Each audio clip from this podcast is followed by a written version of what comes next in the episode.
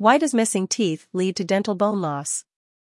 The loss of teeth, whether one or several, can cause multiple problems for the jaw as a whole. Not only does it cause tooth movement of the remaining teeth, but it also affects the person's occlusion, leading to wear and tear, bruxism and other pathologies. But one of the parts of the tooth that is affected when a tooth is missing is the alveolar bone.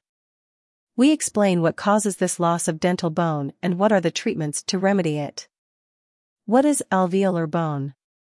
We call alveolar bone the bony mass in which the root of the tooth is integrated. Each tooth fits into a small hollow, called an alveolus, and the interior of the bone is composed of small perforations that contain the blood vessels. It has one main difference with respect to the rest of the bone structure of the human body, the ability to change. Dental bone is able to renew and heal itself by natural mechanisms. Its function is primordial, since it is responsible for maintaining the teeth in the jaw and for responding to the pressure they exert when chewing. But when a person loses one or more teeth or suffers from periodontal disease, the alveolar bone begins to be reabsorbed. During the first three years, it can lose up to 60% of its height and thickness. But what are the causes of this bone resorption? Causes of dental bone loss. Bone loss is usually difficult to identify in its initial stage. Hence the importance of visiting a dental clinic so that a professional can identify the problem as quickly as possible. By means of a panoramic x-ray, the dentist is able to determine whether the patient has indeed suffered dental bone loss and at what stage it has progressed. It is essential that each person tries to know the causes that lead to the lack of bone surface and be able to act quickly.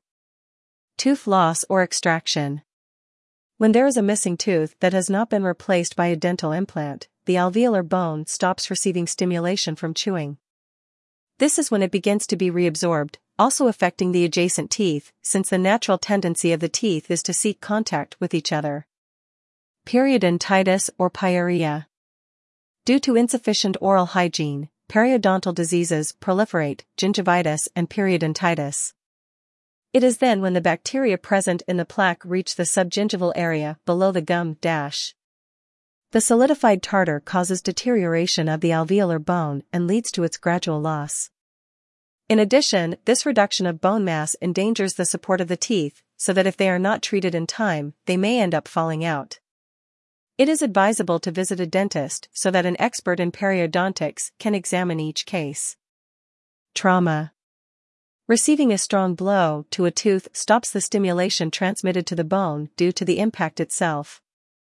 If you do not act accordingly, the loss of dental bone begins. Osteoporosis. People suffering from osteoporosis are more prone to bone resorption. This is because they suffer from an imbalance in the balance between calcium and phosphorus, causing a decrease in bone density throughout the body. Diabetes. Similarly, patients with type 2 diabetes tend to have more problems related to periodontal disease.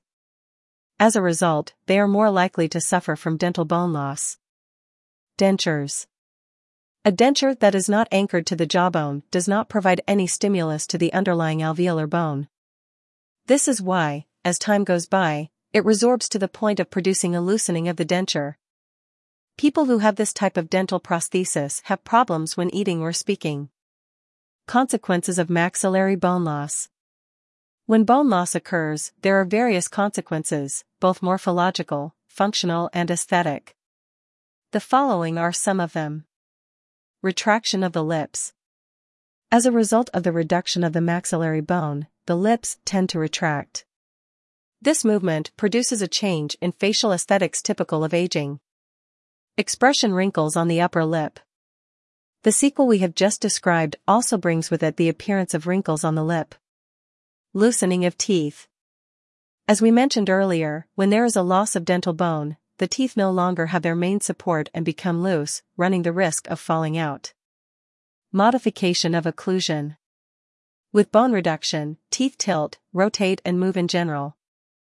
This is why it is common to feel that our bite has changed and that the teeth do not occlude properly. How do you fix bone loss? Once we know why dental bone loss occurs and its consequences, it is time to talk about solutions. There are two main treatments to reverse the lack of alveolar bone. Bone grafting. This procedure allows artificial bone to be added to the affected area through two methods. Emdogain.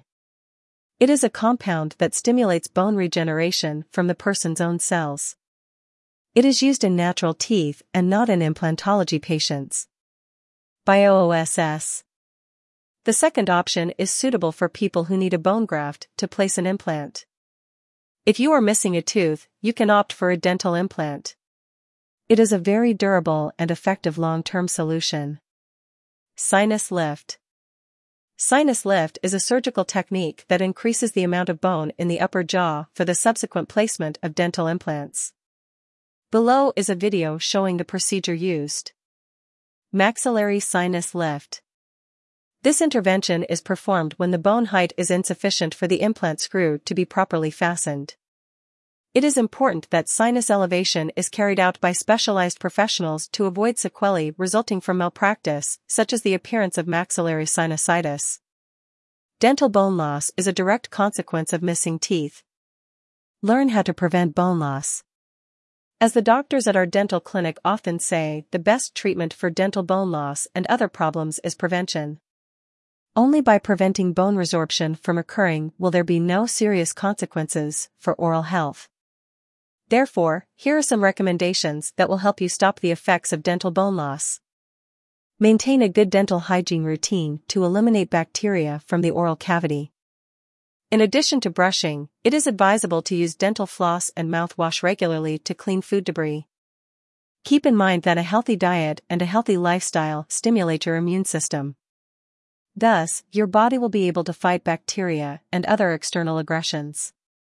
In cases of tooth extractions, the most effective solution is the immediate replacement of the tooth through implants.